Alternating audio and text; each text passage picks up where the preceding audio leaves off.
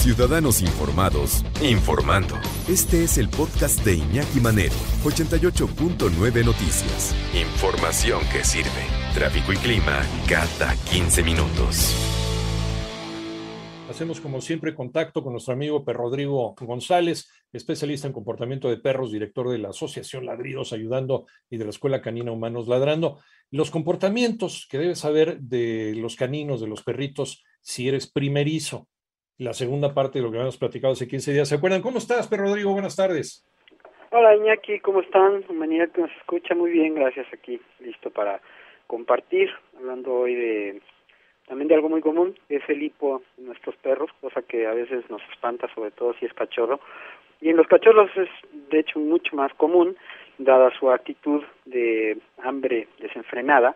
Eh, bueno, pues habrá que entender que básicamente, como en nuestros casos, el hipo se debe a esta ingesta de alimento muy rápido, lo cual genera aire y dilata y estimula las fibras nerviosas del diafragma.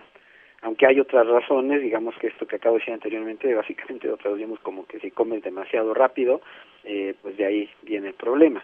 También podríamos pensar en intoxicación por alcohol, porque desgraciadamente hay muchas personas que comparten su alcohol o a veces podría ser por accidente que el perrito eh, consuma alcohol y esto, al igual que en nuestro caso, pues crea el, el, hipo.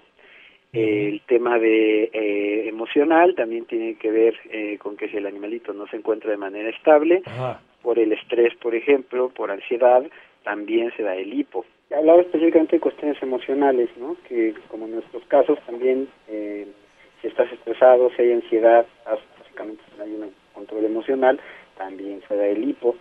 Y otro factor bien podría ser el cambio de temperatura, ¿no?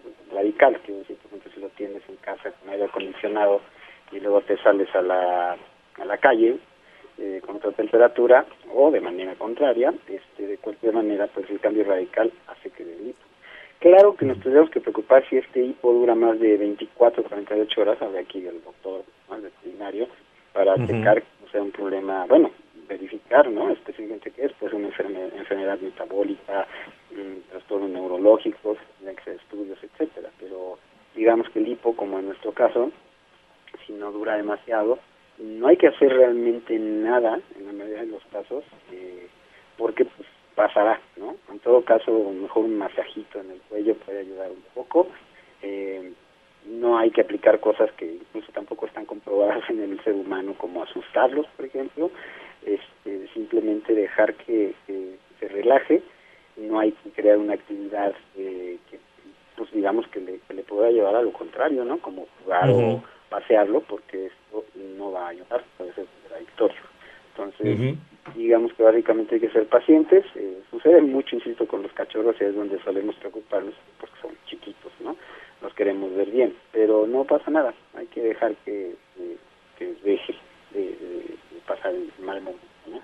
Y ahorita mencionabas lo otro, eh, a punto y aparte, sobre cuando bañamos a nuestros perros y cómo inmediatamente se van a ensuciar de tierra o caca, es posible. Este, sí, sí, sí. Pues, nos molesta, ¿no? Nos molesta porque pues ya cumplimos con la supuesta misión desde nuestro punto de vista, este, que es su higiene, y la verdad es que pasamos del hecho de que al perro no le interesa dicha higiene. Eh, eh, decíamos un paréntesis, no hay que estar bañando a nuestro perro frecuentemente, eh, si lo bañas una o dos veces al año, con eso tenemos, o hay que sí, cepillarlo continuamente y ya. Pero el hecho de que el perro vaya precisamente a llenarse de tierra después del baño, pues es eh, la búsqueda de recuperar básicamente su, su olor natural. Entonces, eh, no hay que juzgarlo, no hay que corregirlo, hay que entender que simplemente está yendo a ser él y se está comportando, insisto, de una manera muy instintiva. En estado natural, algunos eh, animales, por ejemplo, se, se embarran de, de, pues de popó, ¿no? Sí. Del animal al que van a actuar, porque esto les permite, eh, les permite acercarse sin que el animal este, detecte su olor y entonces. Me imagino que sí es distinto la forma de operar de un perro y un gato en este sentido, ¿no? El gato es eh, mucho más, no sé si decir la palabra, digo ya que me regañen los etólogos, pero, pero consciente, ¿no? De su limpieza. El gato se está limpiando, se está acicalando, ¿no? Varias veces al día. Los perros eh, parece que no les importa esto, parece que no les importa su, limpieza o acicalamiento, incluso a veces ellos mismos se, se embarran con su propia popó, ¿no? Eh, es un comportamiento que a veces nosotros decimos, bueno, pero debe tener una explicación ¿no? dentro del comportamiento de, de estos animales. Rodrigo, regresamos contigo. Sí, como bien dices, todo tiene su raíz y, no es básicamente ciencia, sí podríamos plantearlo como ciencia natural, eh, en cierta forma, pero como siempre decimos, pues hay que entender, ¿no? Es decir, eh, por qué se comportan como se comportan desde un punto de vista eh, perruno y jamás eh, pasar nuestro juicio humano para, pues, incluso corregirlos porque tiene su razón de ser. Algunas veces ya hemos planteado temas que tienen que ver con cuestiones de salud y hay que ir al veterinario para verificar que, cuál es la raíz médica del problema, pero no así simplemente ejercer nuestra frustración porque el animalito en cuestión hace algo que desde nuestro juicio no, no está bien visto, digamos. ¿no?